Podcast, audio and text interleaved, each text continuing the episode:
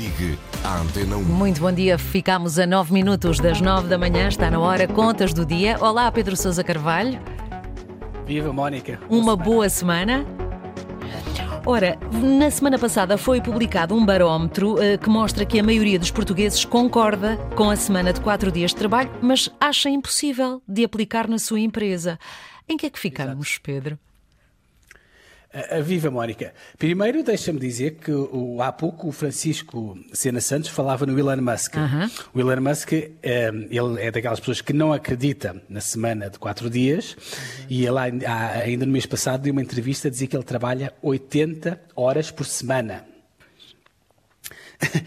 Enfim, eh, Mónica, estes resultados deste barómetro em Portugal basicamente eh, mostram que as pessoas querem de facto trabalhar menos um dia por semana, mas quando olham para aquilo que é a realidade, para a rotina da sua empresa, elas não conseguem vislumbrar muito bem como é que isso é possível. Eh, Este barómetro é feito pela Intercampos para, ou foi feito pela Intercampos para o Jornal de Negócio e para o Correio da Manhã e revela aqui duas conclusões interessantes. A primeira, como dizias, é que a esmagadora maioria das pessoas, portanto 68%, concorda com a semana dos quatro dias e apenas 24% não concorda. O resto não sabe ou não responde. A segunda conclusão é que, apesar de, em teoria, a generalidade das pessoas concordar, ah, quando se pergunta, Mónica, às pessoas se isso seria possível na sua empresa, 53% diz que não. Pois. Que tal não seria possível na empresa onde trabalham. À primeira vista, eh, estes resultados, Mónica, até podem parecer algo contraditórios. Portanto, é uma espécie de quero, mas não posso. Mas, enfim, eh, eu também concordo que se nós vamos partir eh, para a semana de quatro dias sem uma reorganização da forma como trabalhamos, eu também concordo que dificilmente nós conseguiremos fazer em quatro dias aquilo que hoje fazemos em cinco. Aliás, o- o- uma boa experiência eh, em tempo real é olhar, por exemplo, para aquilo que se passou na semana passada e aquilo que se vai passar nesta semana por causa dos feriados.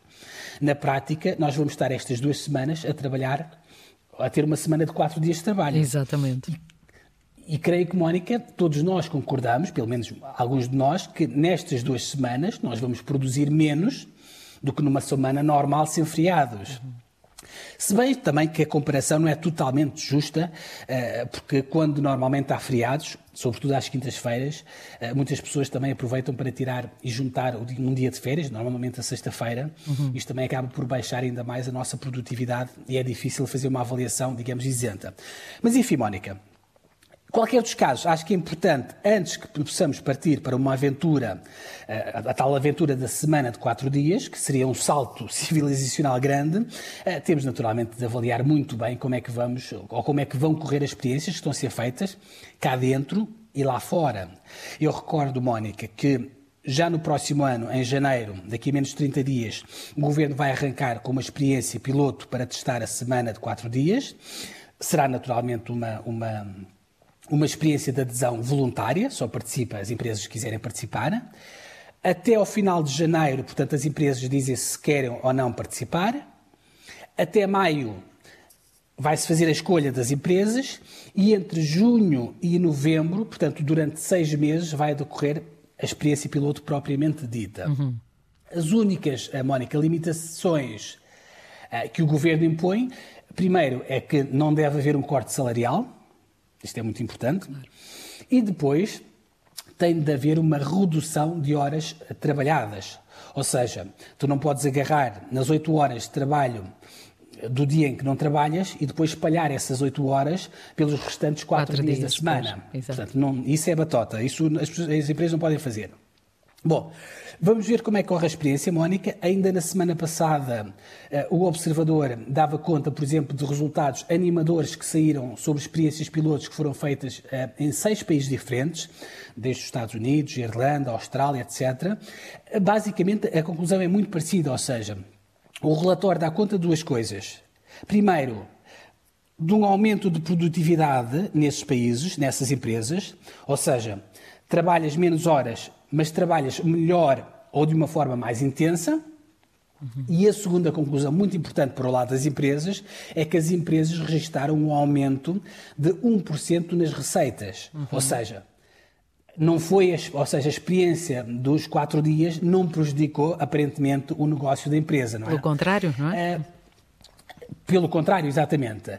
Agora, atenção, Mónica, nem todos adoraram esta experiência. Uhum. 16% das pessoas que foram inquiridas disseram que sentiram-se muito mais estressadas Sim. e 20% das pessoas reportaram maiores níveis de burnout, ou seja, de hum, esgotamento. Isto, obviamente, para te dizer que o mais certo é que depois de todas estas experiências pilotos, eu creio que nós vamos avançar e dar este salto civilizacional para a semana dos quatro dias, mas se calhar de uma forma progressiva e se calhar não universal e transversal. Algumas empresas digo eu, e alguns setores se calhar devem avançar e estão prontos para avançar, mas outros provavelmente vão continuar com o modelo uh, dos cinco dias. Vamos ver, Mónica, como muito é que corre a experiência piloto. Já não falta muito, já vai ser no próximo mês de, de janeiro. Muito bem, vamos ficar então atentos. Pedro Sousa Carvalho e as contas do dia. Obrigada, Pedro, e até amanhã. Até amanhã. Antena 1, mais perto de si.